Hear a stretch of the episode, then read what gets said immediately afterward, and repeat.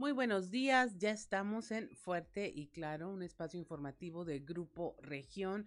Hoy es martes primero de marzo de 2022 y hoy se celebran quienes llevan por nombre Félix. Saludamos como todas las mañanas a quienes nos acompañan a través de nuestras diferentes frecuencias de Grupo Región en todo el estado, por región 91.3 a Saltillo, la región sureste, por región 91.1 a las regiones centro, carbonífera, desierto y cinco manantiales, por región 103.5 en la región Laguna y de Durango, por región 97.9 en región norte de Coahuila y sur de Texas, y más al norte por región 91.5 en región Acuña, Jiménez y del Río, Texas.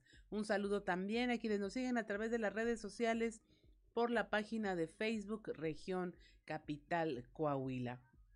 Ya se encuentra activada también nuestra línea de WhatsApp al 844-155-6915, 155-6915, para recibir sus mensajes, sugerencias, comentarios, denuncias y cualquier comunicación que usted desee tener con nosotros y con el equipo de fuerte y claro. Vamos ahora a, bueno, mire, a esta hora de la mañana la temperatura es de 7 grados en Saltillo, Monclova 8, Piedras Negras 4, Torreón 11, General Cepeda 6 grados, Arteaga 8, Ciudad Acuña 5 grados, Derramadero al sur de Saltillo 4 grados, Musquis 4, San Juan de Sabinas 3 grados, San Buenaventura 7, Cuatro Ciénegas 8 grados, Parras de la Fuente también 8 grados y Ramos Arizpe 6 grados centígrados, pero para conocer a detalle el pronóstico del tiempo para todas las regiones del estado, vamos con Angélica Acosta.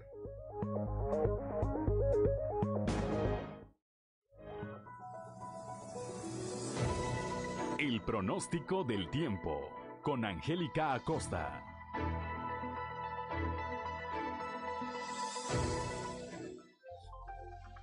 Hola, hola, ¿qué tal amigos? ¿Cómo están? Muy buenos días, feliz y maravilloso martes, feliz inicio de mes 1 de marzo del año 2022. Qué gusto me da saludarte y ya estoy más que lista para darte la información del clima. Pon atención, para Saltillo el día de hoy se espera una temperatura máxima de 19 grados, excelente mínima de 9. Durante el día parcialmente soleadito va a estar agradable y por la noche principalmente claro.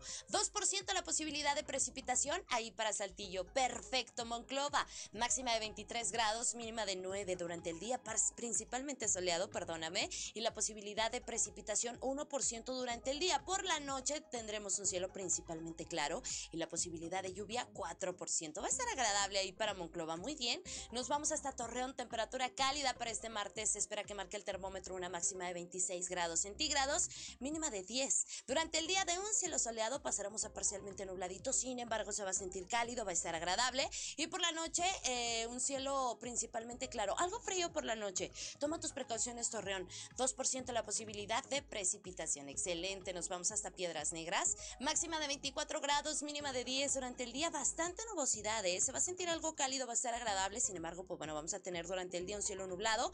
Por la noche, de igual manera, de un cielo nublado, pasaremos eh, a seguir clareando poco a poco ahí para Piedras Negras. 2% la posibilidad de chubasco. Eso es para Piedras Negras. Nos vamos hasta Ciudad Acuña, máxima de 25 grados, mínima de 8.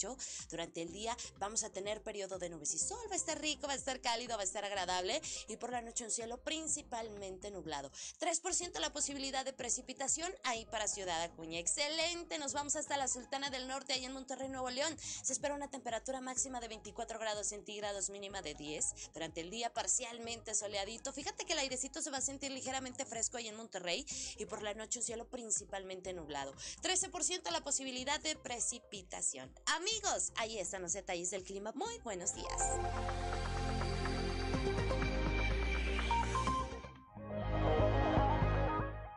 6 de la mañana con 10 minutos pasamos directamente a la información.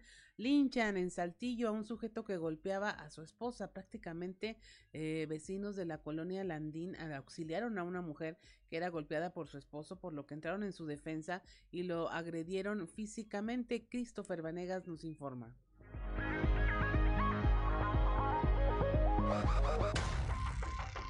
Vecinos de la colonia Andín auxiliaron a una mujer que era golpeada por su esposo, por lo que entraron en su defensa y lo agredieron físicamente a tal grado de que lo dejaron fracturado de ambos brazos y una pierna, así que fue llevado al Hospital General en donde permanece internado. Fue durante la mañana de este lunes que una mujer solicitó ayuda al recibir nuevamente una agresión por parte de su esposo, por lo que vecinos de la colonia Landín llegaron para auxiliarla. Pero más allá de esto, los colonos de dicho sector, quienes ya habían advertido a Aurelio N., de 32 años, que no agrediera a su esposa, le proporcionaron una golpiza que lo dejó con diversas fracturas. Posteriormente, se fueron del lugar dejándolo malherido. Así que su esposa, una mujer de 18 años, fue quien lo llevó al hospital general en donde le informaron que presentaba fractura de ambos brazos y una pierna, además de diversos golpes en varias partes del cuerpo, dejándolo internado, mientras que ella acudió al Centro de Empoderamiento de la Mujer para interponer su denuncia por violencia familiar y que su pareja sea detenido al salir del hospital. Para Grupo Región informó Christopher Vanegas.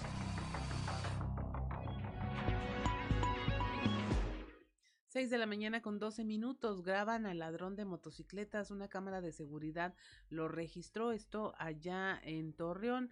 Eh, tenemos la información de que Juan Montelongo, propietario del vehículo, lo había dejado sobre la avenida Fundadores, al lado de un puesto de ropa y al volver eh, después de 40 minutos, esto es su motocicleta pues ya había desaparecido. Mira, todo, todo pasó. Nosotros dejamos la, bueno, más bien dejé yo la moto a, un ladito de un puesto, de un puesto de ropa. Tardé en regresar como unos 40 minutos. En lo que nosotros regresamos nos percatamos que la moto ya no estaba. Preguntamos a los comerciantes, al dueño del puesto, a los, los que les ayuda y, y no, ellos no comentan que ellos no vieron nada. Entonces nos vamos hacia la esquina y viendo a ver si no la veíamos o veíamos a alguien quien la llevaba y no, no, no, no nos percatamos que la llevaran.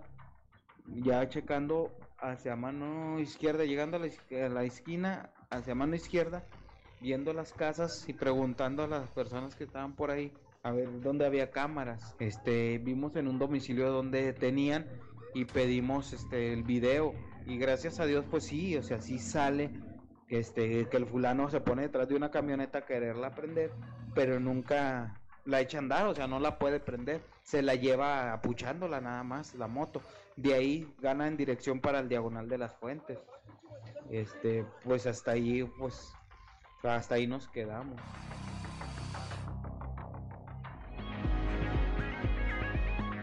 6:14 de la mañana se registra una volcadura en el bulevar Fundadores. Esto es Aquí en Saltillo, una mujer terminó con su vehículo volcado al transitar sobre esta arteria. Kevin Carranza nos informa.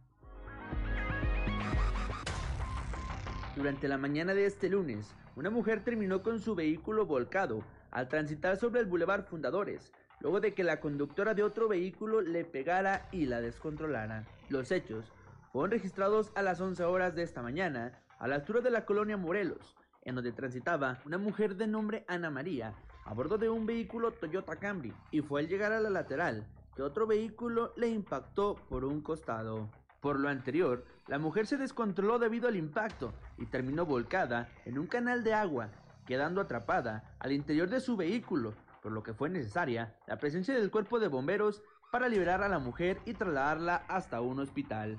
Mientras tanto, la vialidad se vio afectada debido a que varios carriles fueron cerrados para poder realizar las maniobras y sacar el vehículo del vado.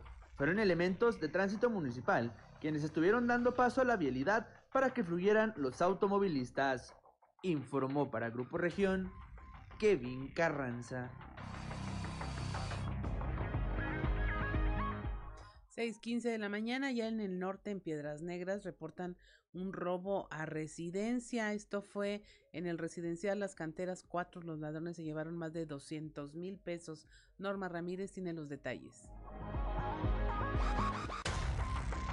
Un robo al interior de una vivienda fue reportado en el residencial Las Canteras número 4. Leonidas López, quien reportó el hecho, comentó que se salió unas horas de su vivienda y al regresar notó que estaba abierta en una ventana de su casa. La persona afectada refirió que una de las habitaciones tenía guardado 200 mil pesos y algunos dólares, dinero que fue sustraído. La policía realizó un recorrido en busca de alguna persona sospechosa por el lugar, no teniendo respuesta de los agentes, recomendaron así a la persona que realizó el reporte que acudiera a la fiscalía a formalizar la denuncia.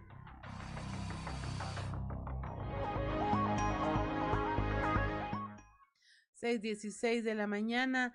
Eh, clausuran otra vez el bar La Diabla, esto también en Piedras Negras. Encontraron de nueva cuenta menores en su interior. De nueva cuenta fue clausurada la madrugada del sábado el bar denominado La Diabla, debido a que se encontraron dos menores en su interior.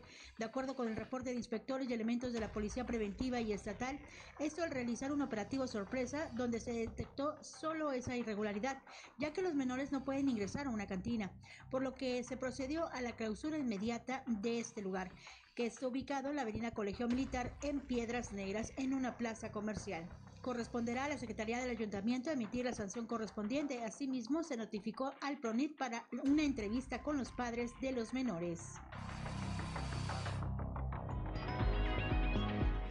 6 de la mañana con 17 minutos ya y en otra información vamos a, ver pues este parte de guerra que prácticamente se ha generado ya en el, en el, con, el día 6 del conflicto entre eh, Rusia y Ucrania y mire las agencias internacionales están eh, reportando eh, que el alcalde de Kiev alertó a la población sobre un, una posible avanzada nocturna de las tropas rusas. Hay imágenes satelitales de un convoy de más de 64 kilómetros de largo que, eh, bueno, anoche estaba ya a 24 kilómetros de la capital.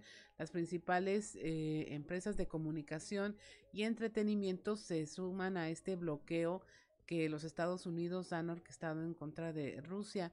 Las negociaciones entre rusos y ucranianos empezaron con un solo logro que es eh, seguir dialogando. Esa fue, eso fue lo que se consiguió. Francia mantiene abierta una línea de comunicación directa con Rusia, pero pues nada de ello lleva a que eh, haya una pronta interrupción de las operaciones militares. Las fuerzas rusas siguen consolidando su posición alrededor de la capital ucraniana, donde avanza esta columna de vehículos blindados. El choque se espera que se expanda en todas las formas posibles. Estados Unidos y las potencias europeas profundizan las sanciones económicas y dejan de lado todas sus disposiciones que prohíben la exportación de armas a zonas de guerra. Países como Noruega, eh, por primera vez después de 60 años de ser un país totalmente neutral a cualquier conflicto, ya realizó su primer envío de armas a esta zona. Las sanciones también llegan al terreno de las comunicaciones. Eh, Twitter y Facebook están poniendo trabas a que se conozca la versión rusa del conflicto y en el medio del espectáculo Disney Company suspendió el estreno de sus películas en Moscú. En cuanto a las eh, afectaciones humanas, ya cerca de medio millón, más de medio millón de personas huyeron de Ucrania hacia los países fronterizos desde que empezó el jueves la ofensiva militar por parte de Rusia, según el último balance de la ONU. Ucrania tiene frontera con siete países y bueno, estos ya tienen centenares de miles de ucranianos, sobre todo niños y mujeres, uh, dispuestos a, a, quedarse, en tanto los hombres que están en edad de combatir están obligados a quedarse en su país. También eh, huyeron en trenes y coches e incluso a pie. Eh, Polonia, Hungría, eh, Moldavia, Rumania, Eslovaquia y otros países están eh, siendo quienes reciban a estos refugiados en la capital de eh, Ucrania, en Kiev, eh, bueno, temen el asalto de las tropas rusas. Las imágenes de satélite están mostrando toda esta ofensiva militar. Seguramente el día de hoy se generarán más noticias desde esta zona del mundo. Son las 6 de la mañana con 20 minutos. Estamos en Fuerte y Claro.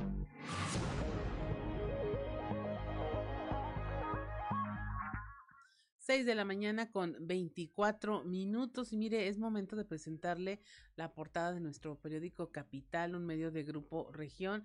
Si usted nos sigue a través de redes sociales, ahí la puede tener todo el documento completo. Si no, no se preocupe, aquí se lo platicamos.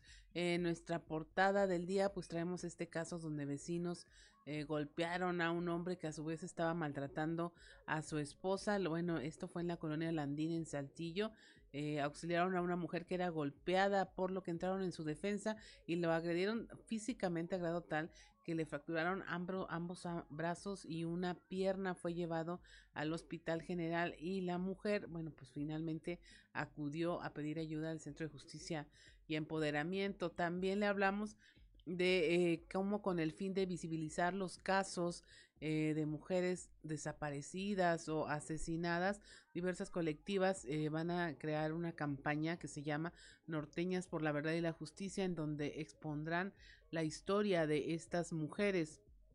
Por otra parte, se van a intensificar los operativos viales en Saltillo.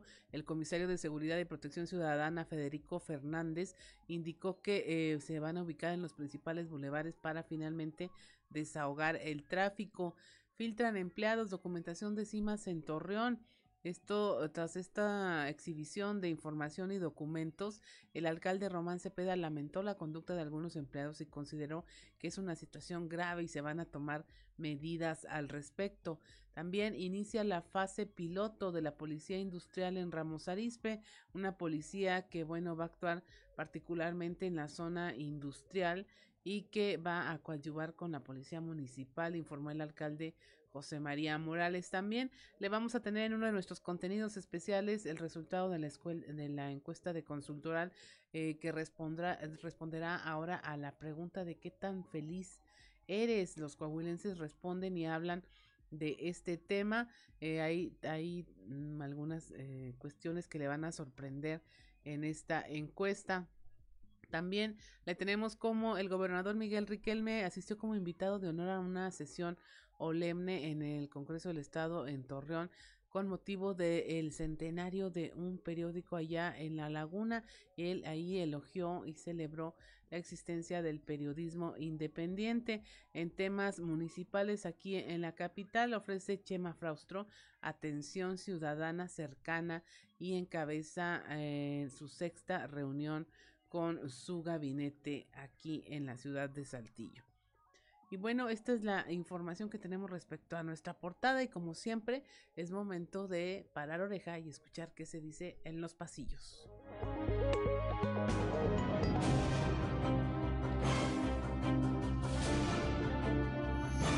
Y en el cartón de hoy, qué tragedia que nos muestra el presidente de México, Andrés Manuel López Obrador, que va caminando muy quitado de la pena y silbando, mientras atrás de él dos personas están viendo en su celular las noticias. Claramente desde la aplicación de Grupo Región, una de ellas comenta, mira, otros 30 muertos, a lo que su compañero responde, ¿en Ucrania?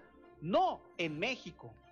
Énfasis especial hizo ayer el gobernador Miguel Riquelme durante su discurso, al referirse al trabajo que debe haber entre sociedad y gobierno para lograr objetivos como el de la recuperación de la seguridad, tal como comenzó a ocurrir en Torreón durante su gestión como alcalde. En el marco de la sesión solemne del Congreso Estatal celebrada en Torreón, el mandatario estatal hizo un recuento de cómo Torreón pasó de ser una de las ciudades más peligrosas del mundo a una con una amplia ruta de progreso y desarrollo. La verdad, las cosas como son. La paz y la tranquilidad se reflejan también en otros aspectos, como el de la seguridad con que se mueven algunos alcaldes de la región lagunera, como Miguel Ángel Ramírez de Matamoros y David Ruiz de San Pedro, que dejaron atrás las incontables camionetas y escoltas y hoy se trasladan prácticamente como cualquier otro ciudadano. No, te digo, ni me sorprende. El desliz de ayer en el evento del Congreso estuvo a cargo del gobernador de Durango, José Rosa Saizpuro, que a la hora de los saludos nombró como Ramón Alberto y no Román Alberto al alcalde de Torreón. Saludo a las y a los presidentes municipales de esta región, eh, de tanto de Coahuila como de Durango, en el iniciado Ramón Alberto Cepeda González. Con muchos menos seguidores que en otros tiempos, quien se dejó ver por el Centro de Convenciones de Torreón fue el profesor Jesús Contreras Pacheco. al ex priista, ex udecista y hoy quien sabe qué ideología política tenga, se le vio sonriente y saludando a algunos amigos. Porque ya sabe que yo como digo una cosa, digo otra. Pues sí es como todo, hay cosas que ni qué, tengo o no tengo razón.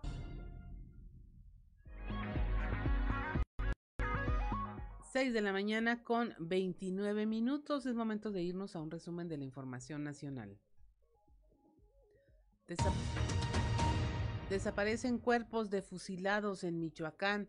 La Fiscalía de Michoacán estima que los atacantes que el domingo realizaron hechos de violencia durante un funeral se llevaron los cuerpos de las personas que asesinaron cuando se encontraban reunidas en un velorio. Los reportes calculaban que había entre 10 y 17 personas asesinadas. El fiscal Adrián López Solís dijo en conferencia de prensa que por esta razón aún no era posible saber cuántas víctimas hubo, por lo que presumiblemente podría tratarse de personas que no son ni avecinadas, ni originarias, ni radicadas en el lugar de los hechos. Fiscalías de cuatro estados investigan si el accidente automovilístico tiene relación con la desaparición del Mijis. Eh, estas son eh, las procuradurías, las fiscalías de Coahuila, Nuevo León, San Luis Potosí y Tamaulipas.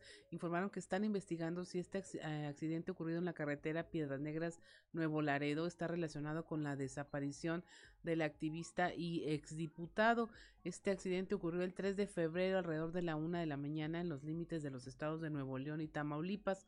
Ahí peritos de la Guardia Nacional ya están llevando eh, a cabo peritajes para tratar de tener una identificación genética de la víctima. Este martes se cumplen ya 29 días desde la última vez que la familia del Mijis tuvo contacto con él. Vinculan a proceso a presuntos homicidas de Paula Ruiz en Chiapas. Es Paula Ruiz es esta mujer que fue herida mortalmente de bala la noche del 19 de febrero cuando junto con su hijo Miguel Alejandro trató de impedir que le robaran una motocicleta, lo que causó mucha indignación en San Cristóbal. Varios eh, sectores exigieron justicia. Ella alcanzó a fotografiar a quien la estaba agrediendo y finalmente la asesinó. En Mexicali, Baja California, vinculan a proceso a médicos eh, por provocarle a un menor la pérdida de la vista. Nueve médicos pediatras del Instituto Mexicano de Seguro Social, eh, bueno, son acusados por lesiones severas a un menor que finalmente le quitaron la vista. Ellos, bueno, siguen trabajando, se encuentran aún en la nómina del IMSS, mientras este proceso que inició en 2019 aún se lleva a cabo para eh, derivar las responsabilidades médicas y penales.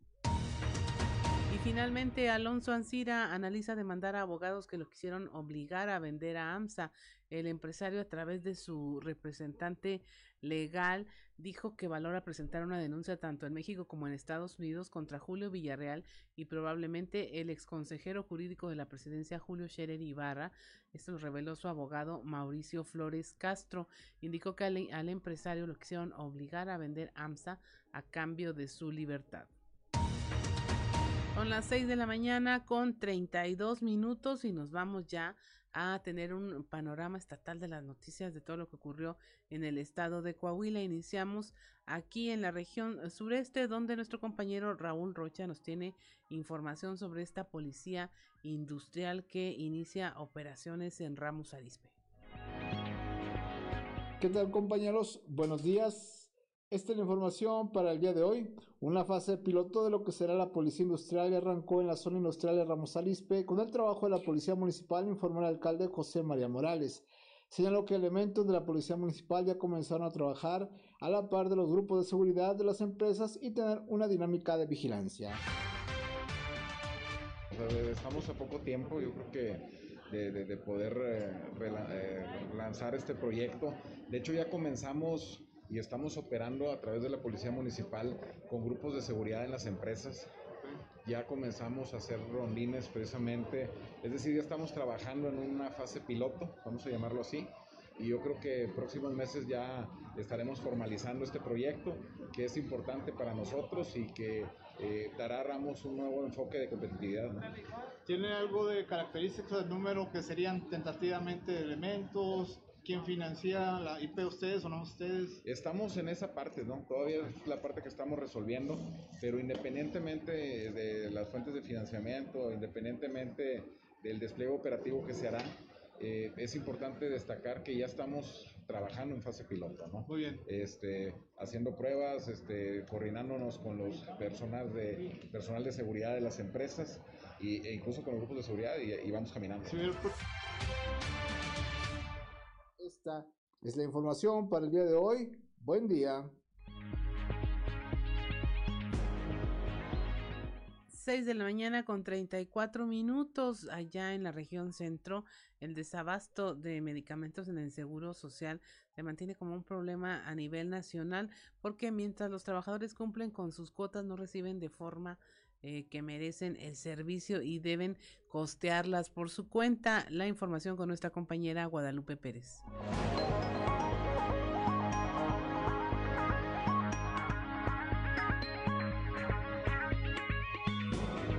Muy buenos días, saludos desde la región centro. La escasez de medicamentos en el Seguro Social es una problemática no solo local, sino nacional.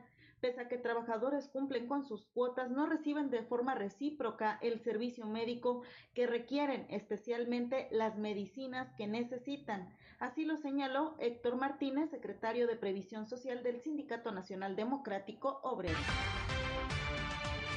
Estamos ahorita ya, ya, ya, ya tronó esto por todos lados, todo lo que es Coahuila.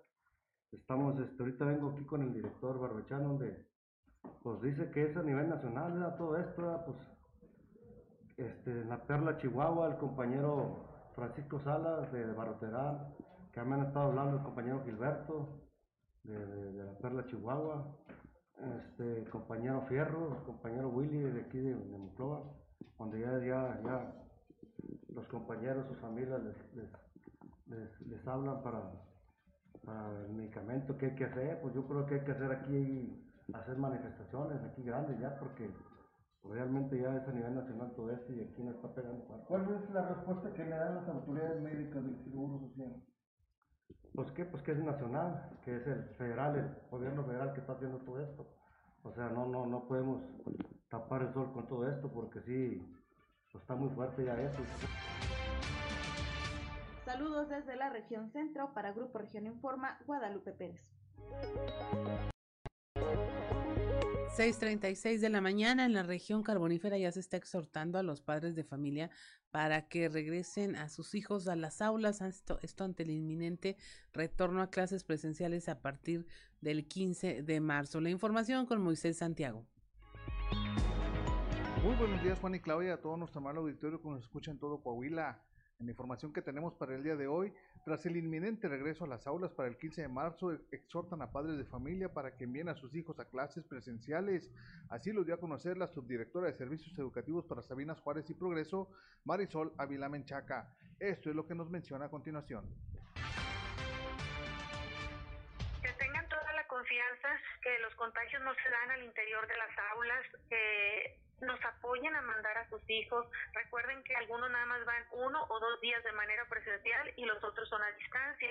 Estos dos días les corresponde, mándenlos a la escuela. Es de vital importancia el apoyo del padre de familia este, para que tengamos la cantidad de alumnos que se requieren por día. De lo contrario, si el alumno falta, el papá se le hace fácil porque amaneció fresco y no lo envía, eh, ya está perdiendo su, su clase eh, presencial, porque ese día, si la tiene presencial, no se la van a dar virtual, virtual hasta los días que le corresponde. Entonces, este, yo hago un llamado a los padres de familia que sientan la confianza de que mm, los protocolos se llevan conforme a las normas de la Secretaría de Salud. Bien, pues de esta manera nos damos cuenta que los contagios no se dan en las aulas, dice la maestra, por lo cual es importante enviar a los niños a las escuelas. Esta es la información que tenemos para todos ustedes desde la región carbonífera para Grupo Región Informa, su amigo y servidor Moisés Santiago. Que tengan un excelente día. 6:38 de la mañana ya se cumplió el plazo para poder eh, aplicar la vacuna de refuerzo a los menores de 14 a 17 años. Esto en Piedras Negras inician a partir de este martes y miércoles la revacunación. La información con Norma Ramírez. Información desde la región norte. De acuerdo con el Plan Nacional de Vacunación para cubrir a los menores de 14 a 17 años pendientes de su segunda dosis, los cuales se aplicaron la primera en el mes de enero, una vez que se cumplió el plazo para tal fin, declaró el jefe de la jurisdicción sanitaria número uno, Iván Alejandro Moscoso González. Dio a conocer que la aplicación se dará inicio este martes y miércoles a partir de las 9 de la mañana y hasta la 1 de la tarde en el salón de la CTM. El biológico es Pfizer. Los detalles nos los da a continuación. Eh, atendiendo a los menores de 15 a 17 años o de 14 años que este año cumplieron 15 años y que se vacunaron su primera dosis alrededor del mes de enero, ya están en tiempo de aplicarse su segunda dosis, puesto que pasó el periodo recomendado por la casa farmacéutica Pfizer, que es de 21 a 42 días ellos estarán aplicando su segunda dosis el día de mañana y miércoles. Estaremos dándole el, servicio y atendiéndolos en un punto masivo. Estamos por confirmar el lugar o el salón. Muy seguramente en, el transcurso de, esta mañana, en la tarde, les estaremos confirmando y que, será ya sea en, en, la CTM o en el salón Suterm. Y Claro, desde Piedras Negras, Norma Ramírez. 6:40 de la mañana, estamos en Fuerte y Claro, regresamos.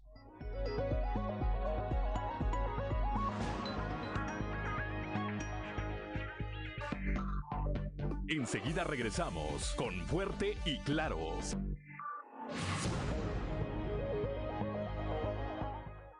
6 de la mañana con 44 minutos ya y mire, le habíamos adelantado un poco sobre esta campaña Norteñas por la Verdad y la Justicia. Nuestra compañera Leslie Delgado ya está en la línea para comentarnos de qué se trata de eh, este evento que se realiza en el marco del 8 de marzo, esta actividad. Buenos días, Leslie.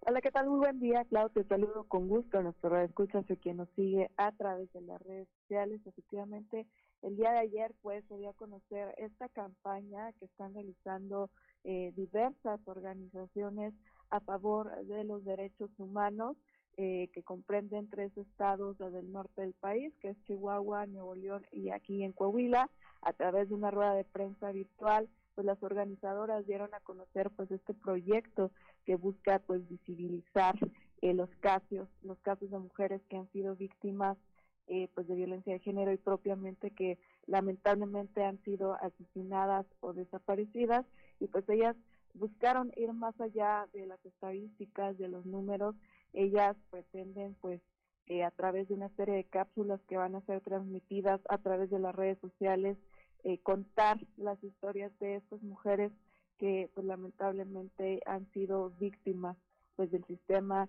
y sobre todo eh, pues de esta situación tan lamentable de feminicidios y pues bueno vamos a escuchar la información que compartieron al respecto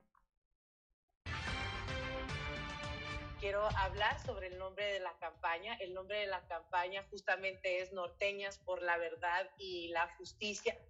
Y el objetivo de esta, como ya se ha adelantado, es precisamente visibilizar la historia de mujeres que han sido asesinadas o desaparecidas, eh, visibilizar sus historias, pero también un homenaje a, ellas, a sus historias, a la memoria, a la memoria que mantienen vivas sus familias y por supuesto, eh, como otro de los elementos objetivos fundamentales de la campaña es exigir verdad y justicia para cada, para cada una de ellas.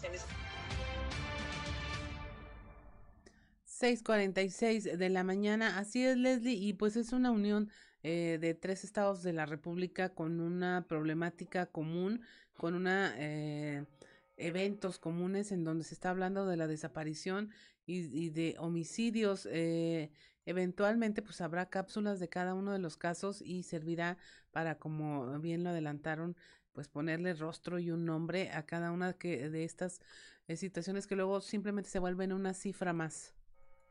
Precisamente, claro, eh, como bien lo mencionas, ellas hacían mención de que quizás eh, toda la situación de la visibilización de, de esta situación tan lamentable por la que nos atravesamos las mujeres y que eh, pues a los feminicidios han ido a la durante los últimos años. Ellas mencionaban que quizás pues toda la parte se concentra en, en el centro del país, o más bien los medios de comunicación y las redes sociales se abocan a, la situación que se vive en el centro del país. Y ellas de alguna manera pues también quieren exponer que también sucede en estos tres estados del norte del país y que lamentablemente, como bien lo mencionas, pues es un problema común que no nada más permea en el centro o en el sur del país, sino también pues en el norte. Y de esta manera pues sí dar el nombre y rostro y sobre todo contar las historias de estas mujeres, obviamente pues con todo el respeto y con toda la visibilización que se pretende, Clau.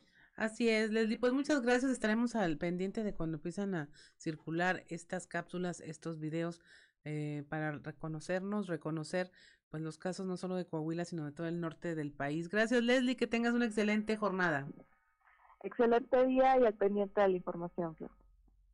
6 de la mañana con 48 minutos, pues ahí lo tiene usted este esfuerzo. Y es que gran parte del tema de la violencia de género es precisamente eso, no ver, no verse reflejado en el rostro de la pareja, no verse reflejado en el rostro de otras mujeres y creer que simplemente son invisibles, no existen y pues son objetos que se puedan maltratar o que se puedan dañar cuando eh, las empezamos a ver, nos empezamos a ver el uno al otro con un tema más humano, reconociendo en el otro las mismas características de seres humanos que tenemos nosotros mismos, pues sabremos y pues estaremos conscientes de que no es un algo o un alguien que se puede dañar o a quien se puede agredir.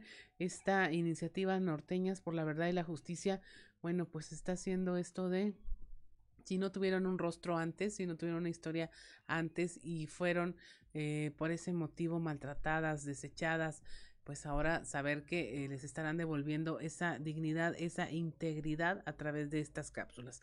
Pero bueno, cambiando de información, nos vamos ahora a la laguna allá en Torreón. Se dio una filtración eh, de documentación e información por parte de, de, del gobierno municipal y del sistema de aguas que como ustedes saben, pues está siendo objeto de escrutinio. Muy buenos días, Víctor, cuéntanos. Claudia, buenos días, buenos días, licenciado Juan de León y a todo el auditorio. Así es, pues esta declaración por parte del alcalde Román Alberto Cepeda, pues parte de un cuestionamiento eh, eh, en relación a un proceso, Claudia, que se llevó a cabo a partir de esta administración que inició en enero con la revisión, evaluación del personal municipal.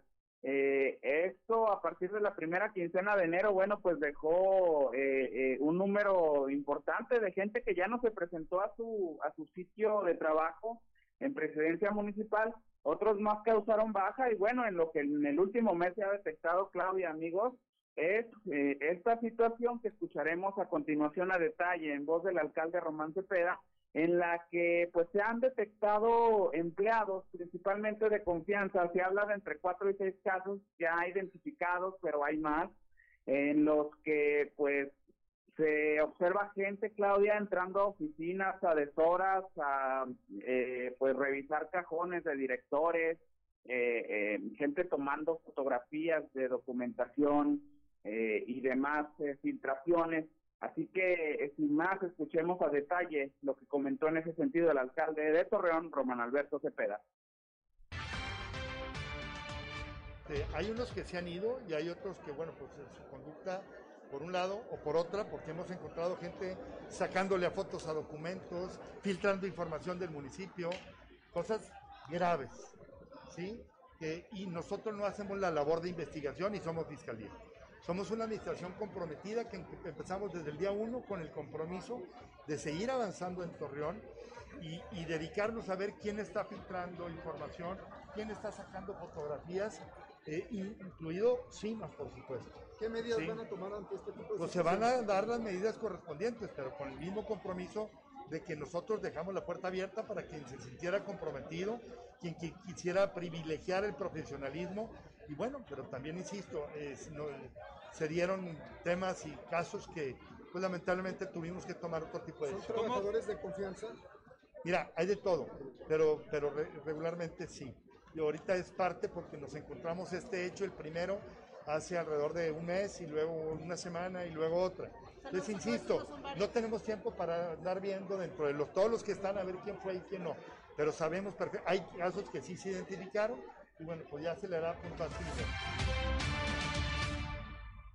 6 de la mañana con 52 minutos, Víctor, y esto, eh, bueno, es, la previsión es que se afecte de alguna manera la, las investigaciones que hay en curso.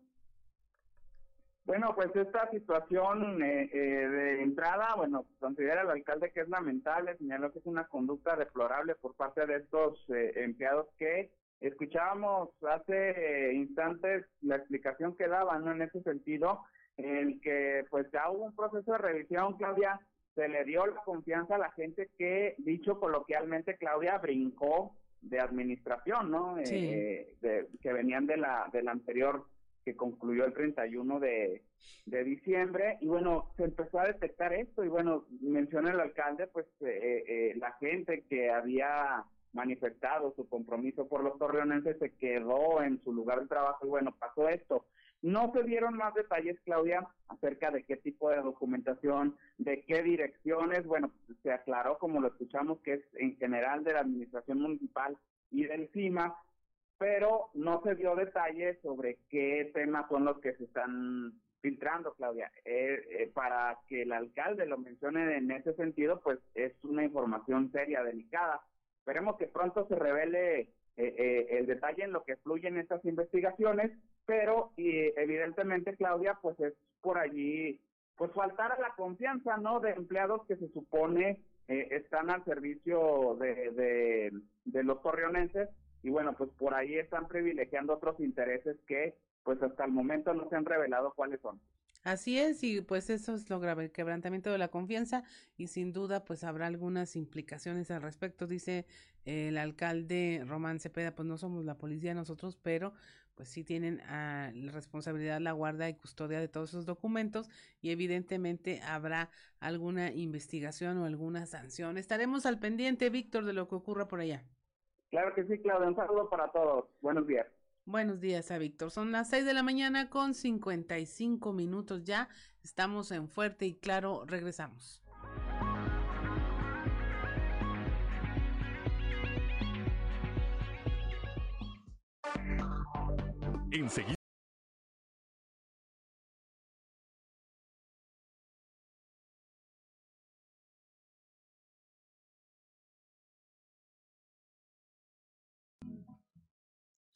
6 de la mañana con 58 minutos, pues un tema que tiene mucho que ver con lo que vamos a hablar en este momento. Ya está con nosotros Natalia Cepeda de Consultoral y pues e, en esta ocasión nos trae una encuesta muy interesante porque dice que va a ser ya el, el Día de la Felicidad, Natalia. El próximo 20 de marzo, buenos días Claudia, buenos días al auditorio. El próximo 20 de marzo eh, implementado por la ONU es el Día Internacional de la Felicidad y precisamente la encuesta que vamos a presentar el día de hoy pues es de ese tema, qué tan feliz somos. Así es, eh, ahí los coahuilenses responden qué tan feliz se sienten y eh, vemos cómo el hogar, la familia, estar bien con Dios, tener salud por encima de los bienes materiales, pues están asociados a esta idea de felicidad. Eh, el concepto inicial de felicidad, así de en los libros, pues dice fortuna, placer, buena estrella, eh, buen destino e incluso está asociado a un tema de fecundidad y de fertilidad en la tierra y todo eso. Pero pues lo que se encontraron fue bastante interesante y a pregunta expresa así de en este momento, ¿qué tan feliz cree usted que es?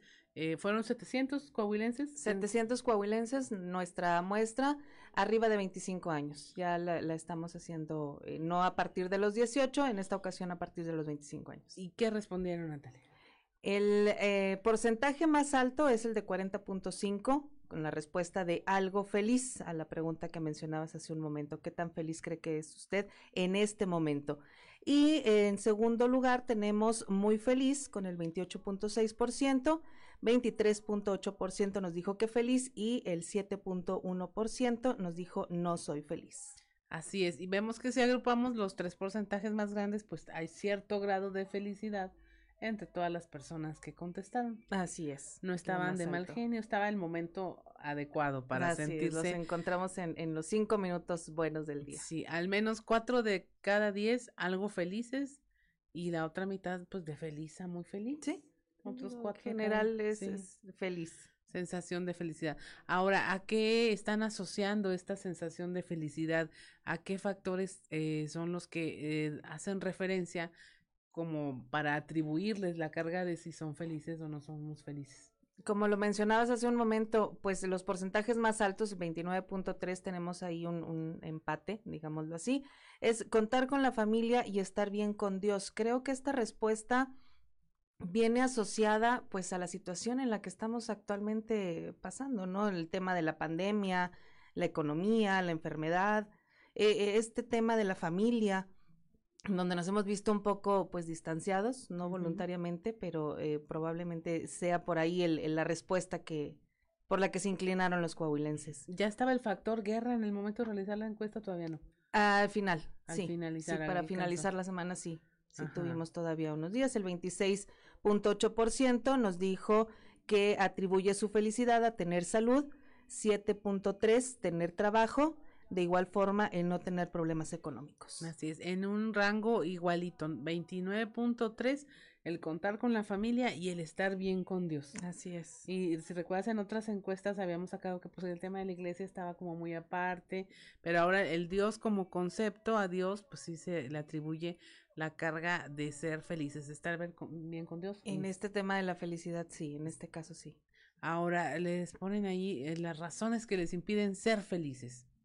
Y aquí el porcentaje más alto lo tuvimos con 29.3, que es una enfermedad, estar mal económicamente 24.4 y eh, con el 17.1 tenemos pues de igual forma los pleitos en la familia y problemas en la pareja. Lo veíamos, bueno, pues relacionado también a la pregunta anterior, ¿no? Este tema de la familia sigue importando bastante y la soledad tenemos el 9.8 y el no tener empleo solamente con el 2.4 es lo que impide ser feliz en este momento. Así es, ahí le pido que ponga atención en este tema de la soledad, porque más adelante le dan la vuelta y hay personas que dicen, pues estando solas, me siento muy feliz, no pasa nada. Pero en este caso, bueno, el tema de salud sigue siendo prioridad. Eh, aquí prácticamente tres de cada diez personas dicen, pues no, no me puedo sentir feliz si estoy mal de salud. Exactamente. O Y- seguramente alguien de la familia, algún integrante, algún Sí, que tiene que muy asociado este concepto de, de salud y, y bienestar. Sí. Los problemas en, pa- en pareja y pleitos en familia, como dices, pues 17.1% cada uno. Estamos hablando de casi 4 de cada 10 que dicen no puedo estar feliz si estoy de pleito con alguien cercano Exacto. en mi entorno. Y pues este tema de la economía que no puede faltar, pero pues salió relativamente bajo, ¿no? El no tener empleo. Ya va un poquito más abajo. A la pregunta, ¿en qué lugar o situación cree usted que se siente más feliz? También me sorprendió. Estando en casa. El Estando- 35.7. Ese Le da felicidad estar en casa. Así es. Volvemos a lo mismo, ¿no? La relación con la familia eh, y, y otras, me imagino, otras actividades que hemos tenido que implementar y que hacer respecto a la pandemia, y que pues bueno, nos dicen, esto es lo que me tiene feliz en este momento y tengo que aprovecharlo, ¿no? Porque también el, el segundo porcentaje más alto que tenemos es el de 33.3%, que es cuando está acompañado de amigos, de la familia o en pareja. Así es. Y el 14.3% famoso cuando estoy solo, estoy feliz. ¿Y qué? No pasa nada. Ajá. También eso es bueno, también eh, estar en soledad y reflexionar, pensar, analizar, pues es bueno, ¿no? Y el 14.3% nos lo dijo, el 9.5% dice que su momento de felicidad, pues es cuando está en, en ratos de diversión, de esparcimiento, y únicamente el 7.1% nos dijo que está feliz cuando está en el trabajo. Aquí está ese 7.1%, ¿verdad? Sí, dicen que sí, que- está feliz. Y allá Cristian y Ociel seguramente En dirán momento. lo mismo. Eh, a mí, eh, como esta pregunta me llamó la atención, Natalia, porque eh, en algún momento la cuarentena transformó esa concepción. Había gente que no se estaba en su casa, que decía, no soy feliz estando en mi casa, yo me tengo que salir. A inicios de la cuarentena era como muy fuerte esto de gente desesperada por salir, pero finalmente trabajamos al interior de este núcleo y la gente en alguna medida adecuó sus viviendas, dijo, necesito un espacio para que los niños jueguen, necesito un espacio que se vea atrás de mí porque voy a estar trabajando en Zoom o voy a recibir clases. Eh, le dieron calorcito al hogar y creo que un, una parte de estas respuestas tienen que ver con la transformación de, de ese microentorno para que la familia pues se sienta cómodo y pudiera pasar no solo la cuarentena, sino a grado tal que ahora que ya se puede salir, pues asocien el estar en su casa como un, tema de seguridad, sentirse bien, sentirse felices. Estar cómodos, estar a gusto. Y, y sí, lo que mencionas, el adecuar nuestro, nuestra vivienda, nuestro espacio para poder hacer pues la vida más amable y los días, porque pues bueno, seguimos sin saber cuánto o cuándo va a terminar esto, ¿no? Entonces, sí tenemos acceso ya a muchísimas cosas a, final de, del día, pero pues seguimos todavía limitados en algunas otras, ¿no? Entonces eso también tiene mucho que ver con, con la amabilidad que le pongamos ahí al hogar, ¿no? Así es. Ahora, el siguiente eh, cuestión aquí, ¿usted cree que la felicidad está asociada a? ¿Qué respondieron? El 33.3% nos dijo que a la familia, seguimos con el porcentaje alto en relación a la familia. El 31% nos dijo que a Dios. El 21.4% nos dijo que al amor. El 9.5% relacionado a la salud y solamente el 4.8% nos dijo que eh, la felicidad está asociada al dinero. Así es, vemos aquí un gran porcentaje de temas donde son intangibles eh, los bienes asociados a la felicidad este, no se pueden tocar, no se pueden ver, pero ahí están. Ya el tema de tener físicamente una familia, pues también puede ser tener, tenerla, aunque no se estén cercanos, no físicamente, pero definitivamente las cuestiones económicas, pues quedaron muy abajo, 4.8%. Sí, sí. Es el porcentaje menor. Aquí esta pregunta suena interesante y qué bueno que estás tú, Natalia, porque ya somos dos al menos. ¿Quién cree usted que son más felices, los hombres o las mujeres?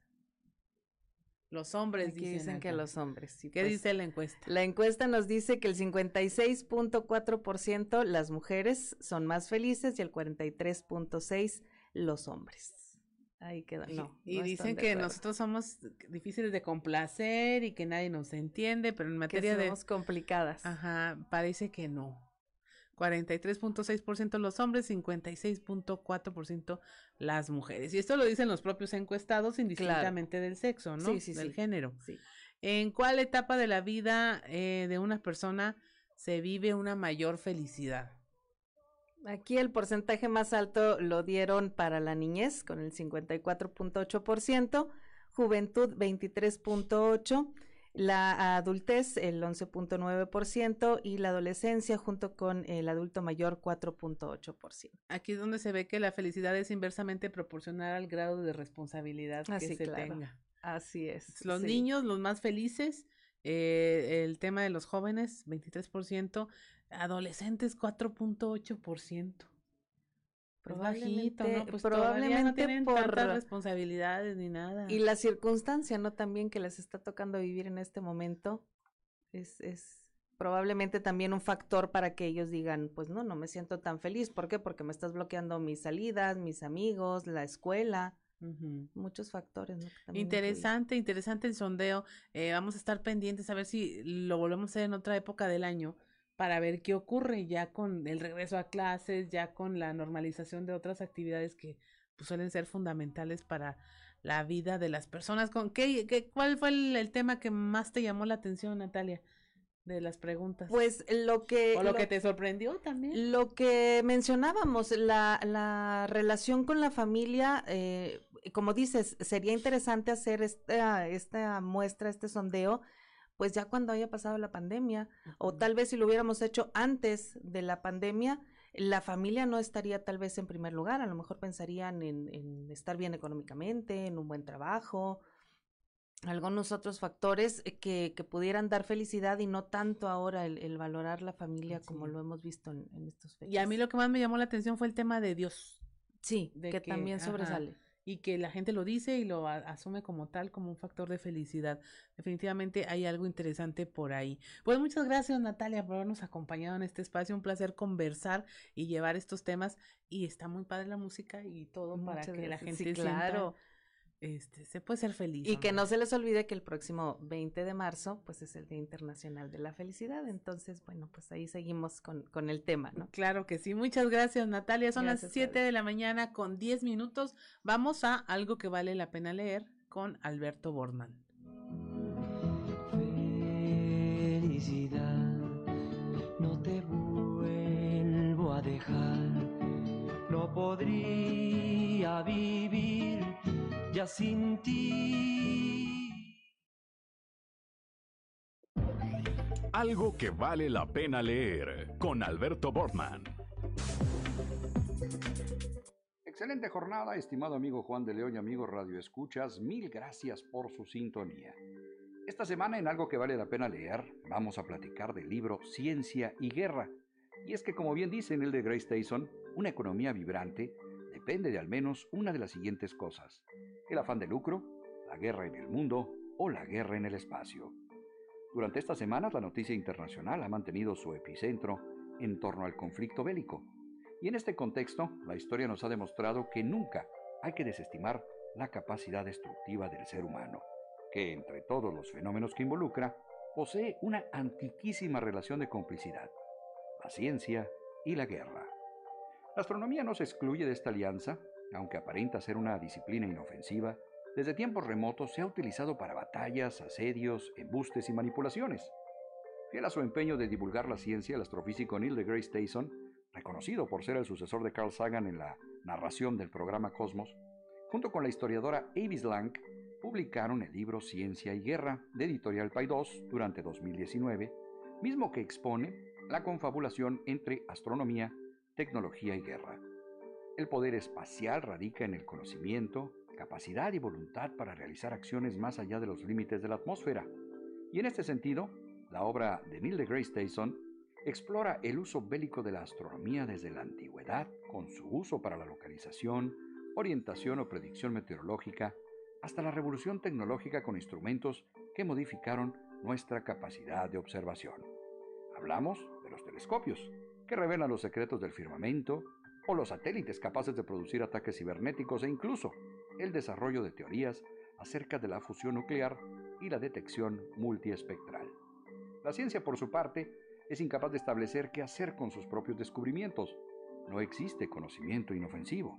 Las amenazas están ahora más allá de lo que nuestros propios ojos pueden observar.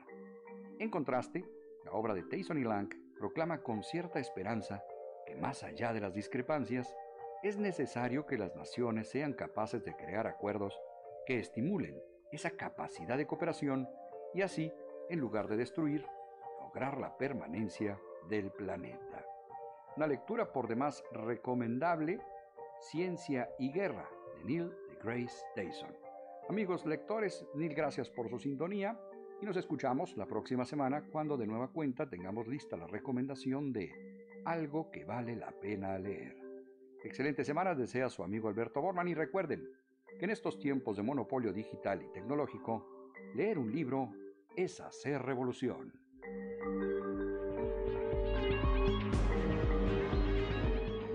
Siete de la mañana, siete de la mañana con 14 minutos. Vamos ahora a escuchar En Clave de Fa con Israel Navarro. En Clave de Fa con Israel Navarro. Bueno, estalló la guerra con la invasión de Rusia a Ucrania. La pregunta ahora es qué está haciendo el mundo para detener a Putin. Y más importante, ¿está funcionando? Porque seamos francos, la suspensión de la FIFA y la cancelación de la Fórmula 1 a Putin le tienen sin cuidado. Hay varias vías con las cuales se le está metiendo presión a Rusia para que desista en sus acciones invasivas contra Ucrania. La primera es la bélica, fuego contra fuego. Ucrania tiene una quinta parte de la capacidad militar de Rusia. Por eso requiere apoyo armamentístico de Europa y Estados Unidos, quienes al principio se vieron tibios, pero el pleito escaló tan rápido que inició el envío de armas, defensa antiaérea y equipo antitanques al ejército ucraniano, mientras que la OTAN ha comenzado a desplegar efectivos militares en los países miembros que colindan con Ucrania. La segunda es la logística. Europa ha cerrado su espacio aéreo a los vuelos rusos. Esto complica las operaciones de abastecimiento y transporte de bienes y personas, lo cual tiene un impacto directo en la economía y funcionamiento del país. Tercero, las sanciones. Dicen que duele más una patada en el bolsillo que en la espinilla. Por eso, Europa y Estados Unidos acordaron sacar del sistema SWIFT a varios bancos rusos, lo cual los inhabilita para recibir o realizar cualquier tipo de transferencia. O sea, quedan fuera del comercio internacional. Y además, países como Japón, Reino Unido, Suiza, Estados Unidos y Francia han congelado los activos de millonarios rusos y funcionarios cercanos a Vladimir Putin. Y cuarto, el ambiente político interno en Rusia. Putin tenía más de 60% de aprobación al momento de la invasión. Sin embargo, la guerra tiene consecuencias en la población. Si los efectos de las sanciones se prolongan, los ciudadanos comenzarán a cuestionar si vale la pena la decisión que tomó su presidente, por lo que la presión de la opinión pública rusa podría frenar a Putin y su espíritu bélico. Pero hay que recordar que Rusia no está maniatada. Europa se abastece en gran medida del petróleo y gas rusos, por lo que podrían experimentar una crisis energética y aumento en los precios de la electricidad. Y por si fuera poco, Rusia ha enseñado los dientes con el arsenal nuclear que tiene guardado. Dios nos libre de vivir otra crisis de los misiles. En esta incertidumbre, las palabras del estratega militar chino Sun Tzu cobran más sentido que nunca. El supremo arte de la guerra es dominar al enemigo sin pelear. Yo soy Israel Navarro y les recuerdo mi Twitter, arroba Navarro Israel. Nos escuchamos a la próxima.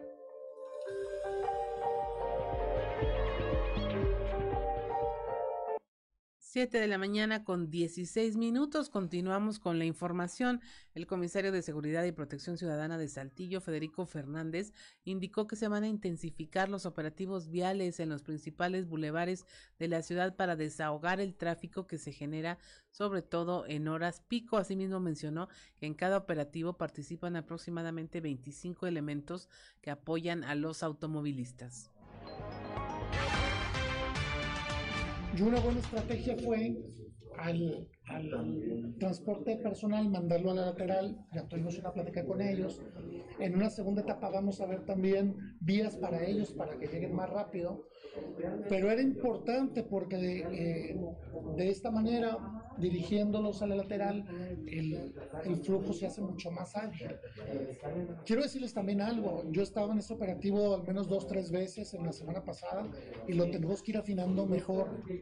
Eh, no es una cuestión solamente de poner tránsitos y que fluya, es ir buscando alternativas porque una vez que bajas Nazario y agarras periférico y cruzas Valdez Sánchez, también allá a ciertas horas es una hora pico.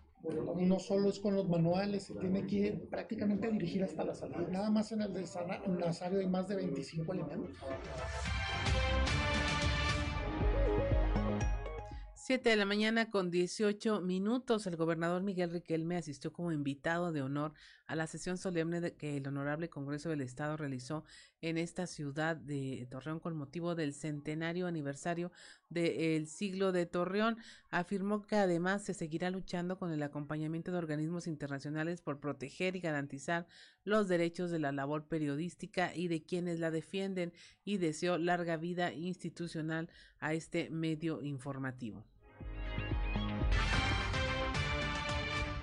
Amigas y amigos, en el marco de esta celebración, reitero el firme compromiso de nuestro gobierno por defender a toda costa la libertad de expresión y el ejercicio de un periodismo autónomo que dé cabida a la multiplicidad de voces que integran nuestra sociedad plural y diversa.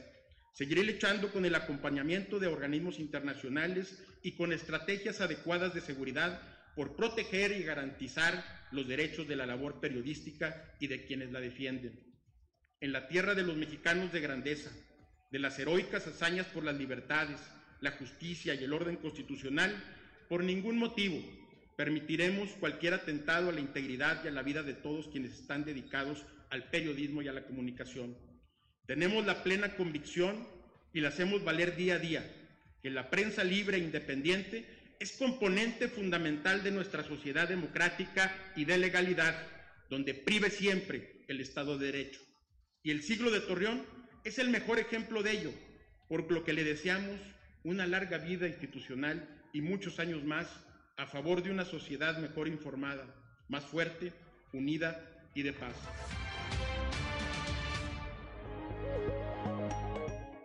7 de la mañana con 20 minutos. Ya estamos en Fuerte y Claro. Regresamos.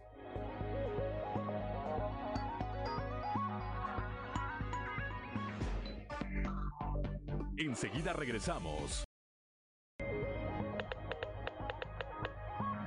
Es en 7 de, 7 de la mañana con 23 minutos ya. Ya tenemos en la línea a don Antonio Zamora. ¿A quién vamos a hacer trizas hoy, don Antonio?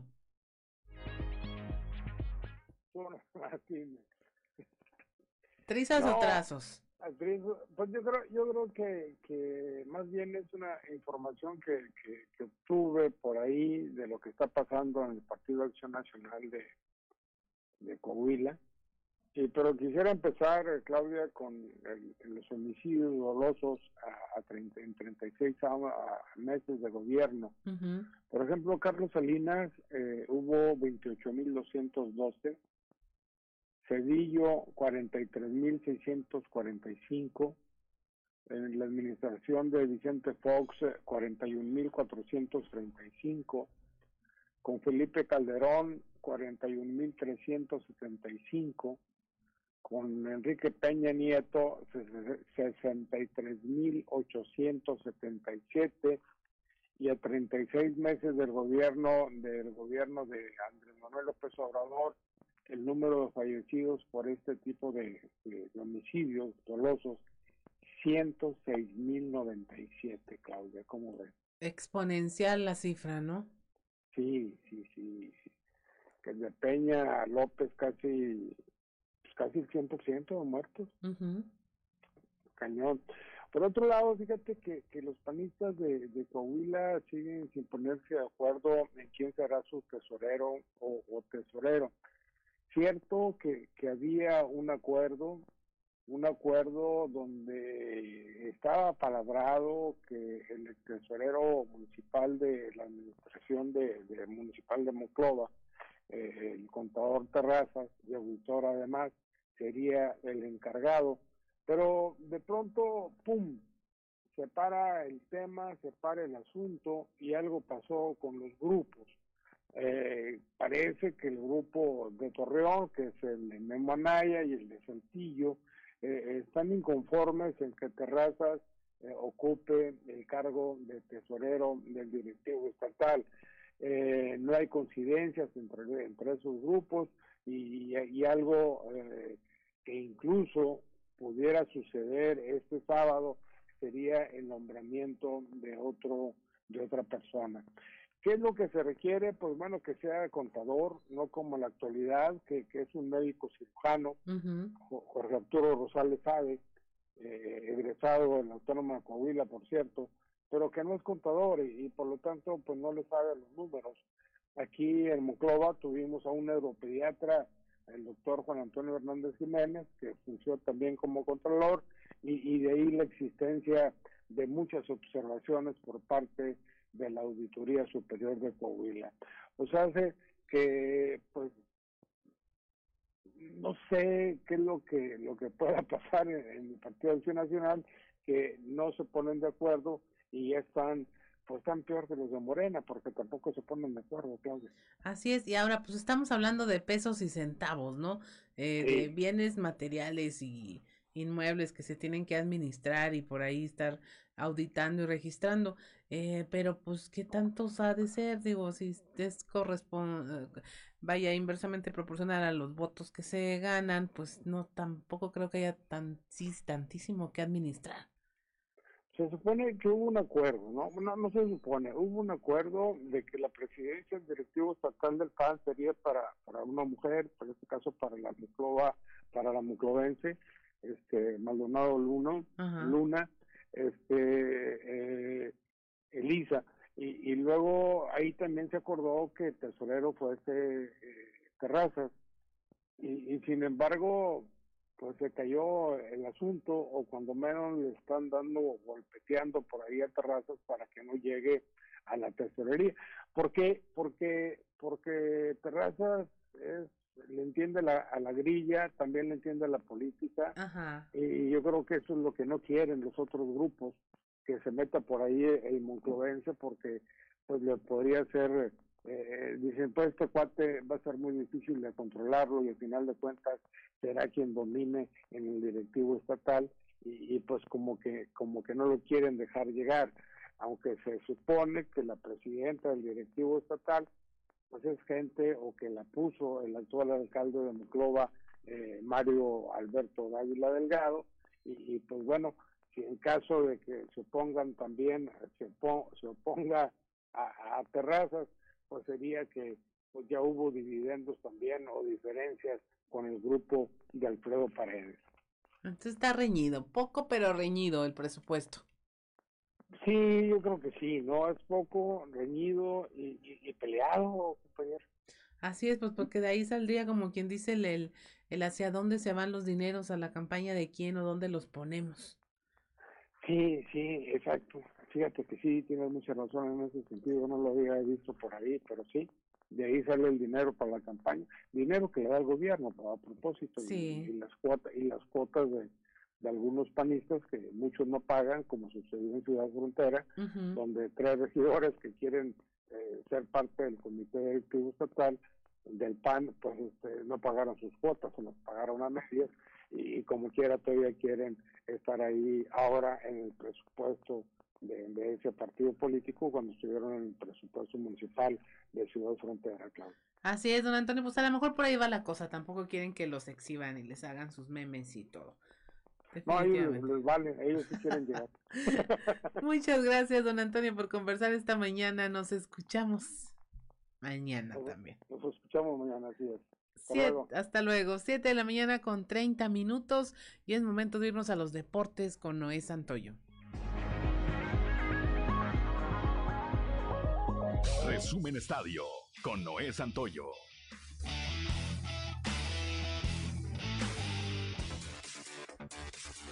Manuel Bucetich, el Rey Midas, ha regresado al conjunto de los Rayados del Monterrey con la intención de darle la vuelta a la complicada situación que vive. Firmará por dos años y su anuncio sería cuestión de tiempo para hacerse oficial. Se espera que sea el día de mañana cuando sea presentado el nuevo estratega, con el objetivo de que tenga tiempo de preparar al equipo para el compromiso que disputarán contra las Águilas del América el próximo sábado. En su anterior etapa con la Escuela Regiomontana, la cual fue en 2009 a 2013, el estratega dirigió 239 encuentros, de los cuales ganó 113, empató 69 y perdió 57, finalizando su ciclo con un 57% de efectividad. Fue ahí cuando los Rayados ganaron dos ligas MX, una Interliga y tres Conca Champions. Hoy inicia la jornada número 8 de la Liga MX. Puebla recibe a Juárez a las 19 horas. A la misma hora Toluca se enfrenta a los Choros de Tijuana. Dos horas más tarde las Águilas de la América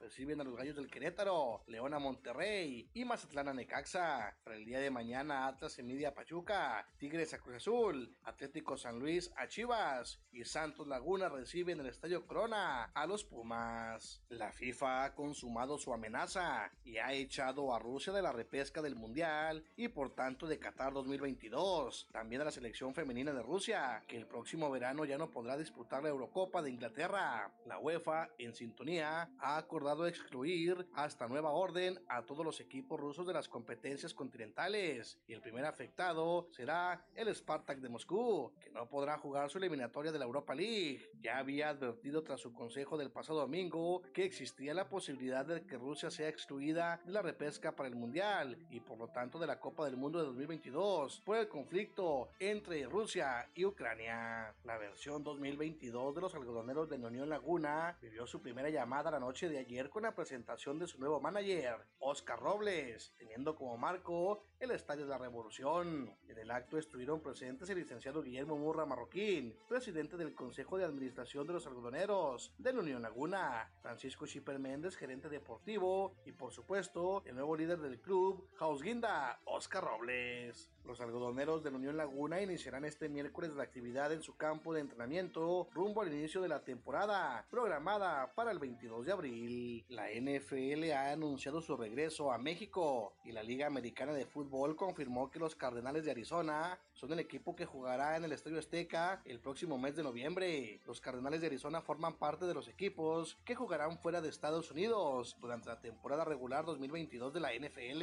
Tras el anuncio, la Liga Americana publicó varios videos en Twitter donde dan cuenta del escenario, el Estadio Azteca y la emoción que genera el regreso de la NFL y de los Cardenales a nuestro país. Resumen Estadio con Noé Santoyo.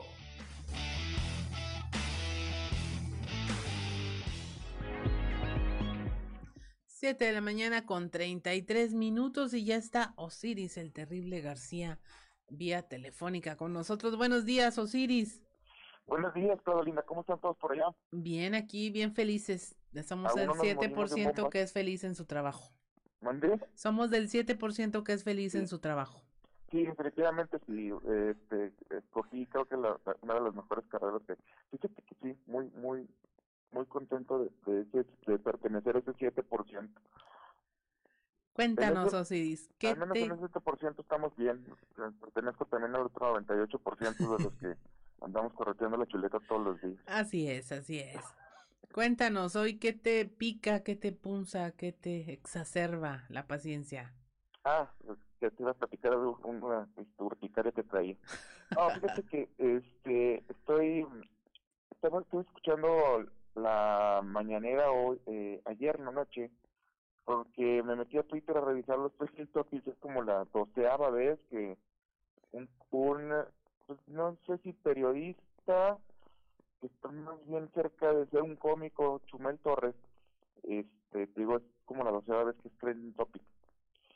Y lo es porque, pues, aparentemente la gente que es eh, seguidora de Andrés Manuel suele molestarse mucho por el tipo de comedia que hace con la noticia. Ajá. Este comunicador, porque si no es un periodista, porque él no se reconoce como tal, sí es un, un comunicador y un gran comunicador aparte. Lo que hace lo hace de forma muy profesional.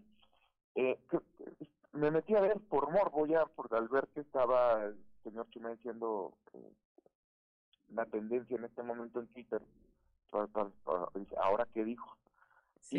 Y um, bueno, al parecer finalmente fue mencionado en la mañana, en todas las mañaneras que, han, eh, que ha hecho el presidente en la mañana, nunca había mencionado a Chumel Torres. Nosotros ya hemos visto que a través de las semanas ha ido mencionando a distintos periodistas, a medios de comunicación, eh, hemos de hecho ya reprobado el hecho de que de que de que lo haga porque pues pone en riesgo a, a las personas que son encargados nada más de comunicar las cosas este oficio que haces tú por ejemplo Claudio Lina de forma profesional que hace Juan de León que hacen muchos profesionales acá en, Coahuila como, como ustedes eh, pues no es nada más que un ser una vía de comunicación con la gente de las cosas que están pasando y muchas veces no solamente en las cuestiones públicas como la seguridad, eh, eh, las cuestiones sociales, sino imperante transmitir también las cosas que están pasando en el gobierno y exhibirlos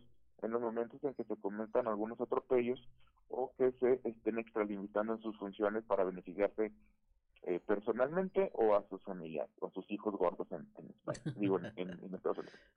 Pero eh, sistemáticamente el señor presidente ha estado atacando periodistas en bueno en el país que es el más eh, peligroso para ejercer el periodismo del mundo ahora eh, no solo los periodistas ahora sino también los comediantes este este evento que estuvimos ayer con el presidente mencionando al, al señor al señor eh, José Manuel que se llama Manuel Torres uh -huh. que es Chumel Torres eh, lo hace porque dice, miren, aquí está Chumel Torres diciendo eh, que solo está esperando una orden de Calderón para entrar en acción. Y sí, lo cita textualmente y cita el tweet. Sí. De hecho, dice el presidente, se van a enojar mis amigos porque lo estoy mencionando. Ya me dijeron que por qué les doy ese espacio. Me, me, van a decir que por qué les doy ese espacio en la mañanera. O sea, intencionalmente no lo había mencionado antes, ¿verdad? Eh, eh, obviamente el tweet de Chumel es un sarcasmo, está siendo irónico, está haciendo sátira de una cuestión política. solamente para mí, pero el presidente parece que no entiende de pronto el sarcasmo y quiere ponerlo como si realmente lo estuviera diciendo de verdad, Ajá. eh, como si realmente fuera un mensaje real que está transmitiendo Chumel Torres. Y bueno, los, los que tenemos un, poquito de, no, sé- no sé si decirlo inteligencia, porque no quiero ser como, no quiero sonar como pagado de mí mismo, pero los que tenemos un poquito de uso de razón entendemos que está haciendo un chiste, que está haciendo una sátira, eh, que está siendo sarcástico. Ahora, eh, eh, ahora si, la, si imagínate si ahora la mañanera se dedica a desmentir o, o a hacer escarnio o a poner en la tela de juicio o en el aparador a los comediantes también, pues no a pues terminar, no. ¿verdad? Sí, no va a terminar. Imagínate, eh, vamos, me, recu- me recuerdo también, hace un tiempo vi un, un ah, video, un, un extracto de un video de, de- del tío Robert, eh, que también es un comediante, Ujú. y él platicaba más bien una anécdota acerca de cuándo fue el momento en el que sintió que el mundo iba a cambiar o que México iba a cambiar cuando Andrés Manuel finalmente es elegido presidente y dice, no lo podía creer, en realidad yo no podía creer que, que finalmente una persona que había emergido de la izquierda mexicana pudiera finalmente llegar a la presidencia, fue como, como un sueño realizado para mí y dijo, o sea, y, y, y narra básicamente que iba en el taxi y le dijo a, a ¿sabes qué? Vámonos al Zócalo en este momento. Es un momento histórico para el país. Ajá. Y dijo, yo recuerdo estar ahí, la euforia, el triunfo, la esperanza de miles, millones de mexicanos eh, gritando en el Zócalo y los que no estábamos allá también eh, los, lo esperábamos y me incluyo entre ellos. Un momento realmente eh, apoteósico, un, un parteaguas de la historia de México, es decir, finalmente está llegando alguien emanado de la izquierda con, con, sensibilidad en el pueblo que, sea, que, que va a cambiar radicalmente las cosas.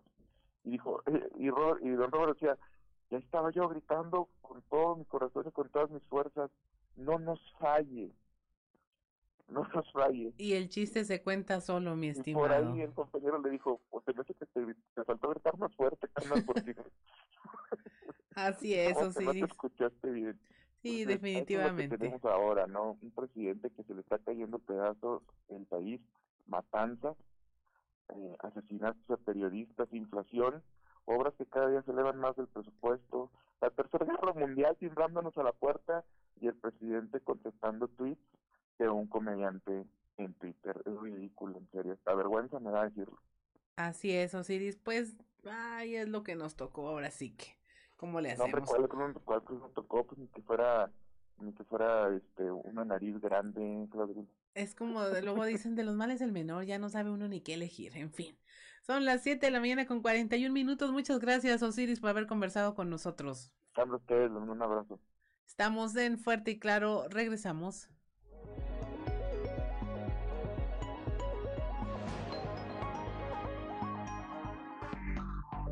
Enseguida 7 de la mañana con 46 minutos, que no se le haga tarde. Es momento de irnos a un resumen de la información nacional. Se llevan cuerpos de fusilados en Michoacán. La Fiscalía de Michoacán estima que los atacantes que el domingo realizaron hechos violentos eh, durante un funeral se llevaron los cuerpos de las personas que asesinaron cuando se encontraban reunidas en un velorio. Los reportes calculaban que había entre 10 y 17 personas asesinadas, pero el fiscal Adrián López Solís dijo que podría tratarse de personas que no son de ahí ni radicadas en el lugar de los hechos. Fiscalías de cuatro estados investigan si el Mijis pudo haber fallecido en un accidente automovilístico en la carretera de eh, Piedras Negras, Nuevo Laredo, en los límites de Nuevo León y Tamaulipas. Eh, Pedro eh, César Carrizales Becerra, alias El Mijis, bueno, está perdido desde hace 29 días y no se sabe nada de él. Vinculan a proceso a presuntos homicidas de Paula Ruiz en Chiapas, esta mujer que fue herida mortalmente de bala la noche del 19 de febrero cuando junto con su hijo Miguel Alejandro trató de impedir que le robaran una motocicleta. Eh, ella alcanzó a fotografiar con su celular a uno de los ladrones y fue y recibió un disparo, entonces finalmente murió y ya hay detenidos por este hecho. En Mexicali, Baja California, vinculan a proceso a nueve médicos eh, acusados de eh, causar a un menor la pérdida de la vista. Ellos aún se encuentran en la nómina del IMSS, según se asegura, y ellos omitieron estudios previos del tratamiento oftalmológico que iba a recibir este menor. Todo ocurrió en 2019 cuando la víctima era paciente del Hospital 31 del IMSS en Mexicali. Alonso Ancira analiza demandar a abogados que lo quisieron obligar a vender AMSA a través de su representante jurídico Mauricio Flores Castro. Dijo que valora presentar una denuncia tanto en México como en Estados Unidos contra Julio Villarreal y probablemente con el exconsejero jurídico de la presidencia Julio Scherer Ibarra por este motivo. En Jalisco reportan la desaparición de tres jóvenes que viajaban de Michoacán a Jalisco. Son tres ingenieros eh, dos jóvenes y una mujer de 28 años eh, desaparecieron. Se desconoce si su desaparición sucedió en el estado de Michoacán o de Jalisco. La última comunicación la tuvieron el 22 de febrero cuando Erika Paulina Polanco Camarena se comunicó con su madre cerca de las 17 horas y después de eso ya no se supo de ellos. Y finalmente México condena el asesinato de tres jóvenes de Oaxaca en Estados Unidos. Fueron localizados sus cuerpos el pasado 20 de febrero en un terreno baldío con señales de lesiones. El hallazgo fue realizado por elementos de la policía de Phoenix, Arizona. Y pasamos ahora a la información estatal.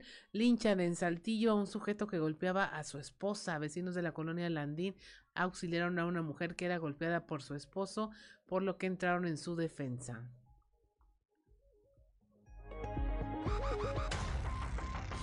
Vecinos de la colonia Andín auxiliaron a una mujer que era golpeada por su esposo, por lo que entraron en su defensa y lo agredieron físicamente a tal grado de que lo dejaron fracturado de ambos brazos y una pierna, así que fue llevado al Hospital General en donde permanece internado. Fue durante la mañana de este lunes que una mujer solicitó ayuda al recibir nuevamente una agresión por parte de su esposo, por lo que vecinos de la colonia Landín llegaron para auxiliarla. Pero más allá de esto, los colonos de dicho sector, quienes ya habían advertido a Aurelio N. de 32 años que no agrediera a su esposa, le proporcionaron una golpiza que lo dejó con diversas fracturas. Posteriormente, se fueron del lugar dejándolo malherido. Así que su esposa, una mujer de 18 años, fue quien lo llevó al hospital general en donde le informaron que presentaba fractura de ambos brazos y una pierna, además de diversos golpes en varias partes del cuerpo, dejándolo internado, mientras que ella acudió al Centro de Empoderamiento de la Mujer para interponer su denuncia por violencia familiar y que su pareja sea detenido al salir del hospital. Para Grupo Región informó Christopher Vanegas.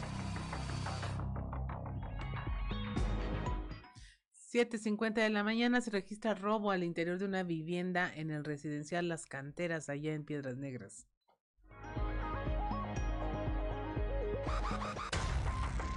Un robo al interior de una vivienda fue reportado en el residencial Las Canteras número 4. Leonidas López, quien reportó el hecho, comentó que se salió unas horas de su vivienda y al regresar notó que estaba abierta en una ventana de su casa. La persona afectada refirió que una de las habitaciones tenía guardado 200 mil pesos y algunos dólares, dinero que fue sustraído. La policía realizó un recorrido en busca de alguna persona sospechosa por el lugar. No teniendo respuesta de los agentes, recomendaron así a la persona que realizó el reporte que acudiera a la fiscalía a formalizar la denuncia.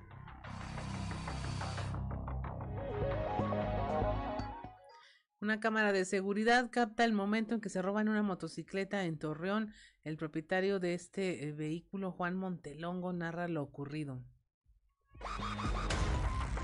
Mira, todo, todo pasó. Nosotros dejamos la, bueno, más bien dejé yo la moto a, un ladito de un puesto, de un puesto de ropa. Tardé en regresar como unos 40 minutos. En lo que nosotros regresamos nos percatamos que la moto ya no estaba. Preguntamos a los comerciantes, al dueño del puesto, a los, los que les ayuda y, y no, ellos no comentan que ellos no vieron nada.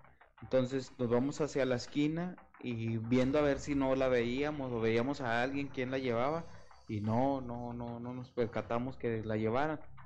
Ya checando hacia mano izquierda, llegando a la, esquina, hacia mano izquierda, viendo las casas y preguntando a las personas que estaban por ahí a ver dónde había cámaras. Este, vimos en un domicilio donde tenían y pedimos este el video y gracias a Dios pues sí, o sea, sí sale que este que el fulano se pone detrás de una camioneta a quererla prender, pero nunca la echa a andar, o sea, no la puede prender, se la lleva apuchándola nada más la moto. De ahí gana en dirección para el diagonal de las fuentes. Este, pues hasta ahí pues hasta ahí nos quedamos.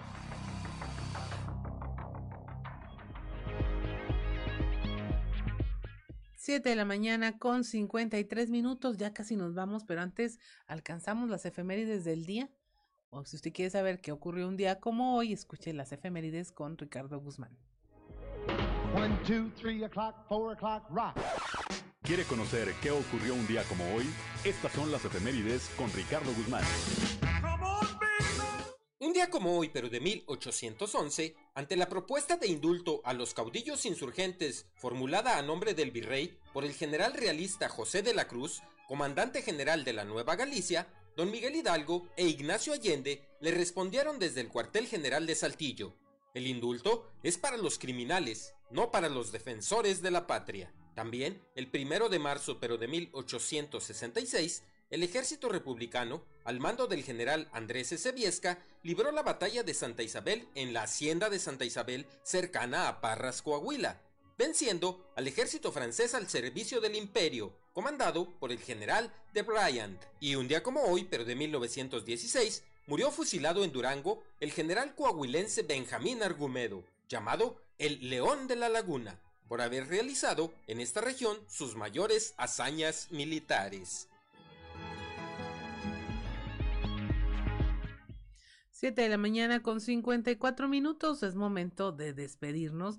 A nombre de mi compañero Juan de León, le damos las gracias por habernos acompañado. Ah, gracias también a Ricardo López en los controles, Ociel Reyes, Cristian Rodríguez, allá responsables de la transmisión en redes sociales. A mi compañero Ricardo Guzmán. Soy Claudia Olinda Morán y esto fue Fuerte y Claro.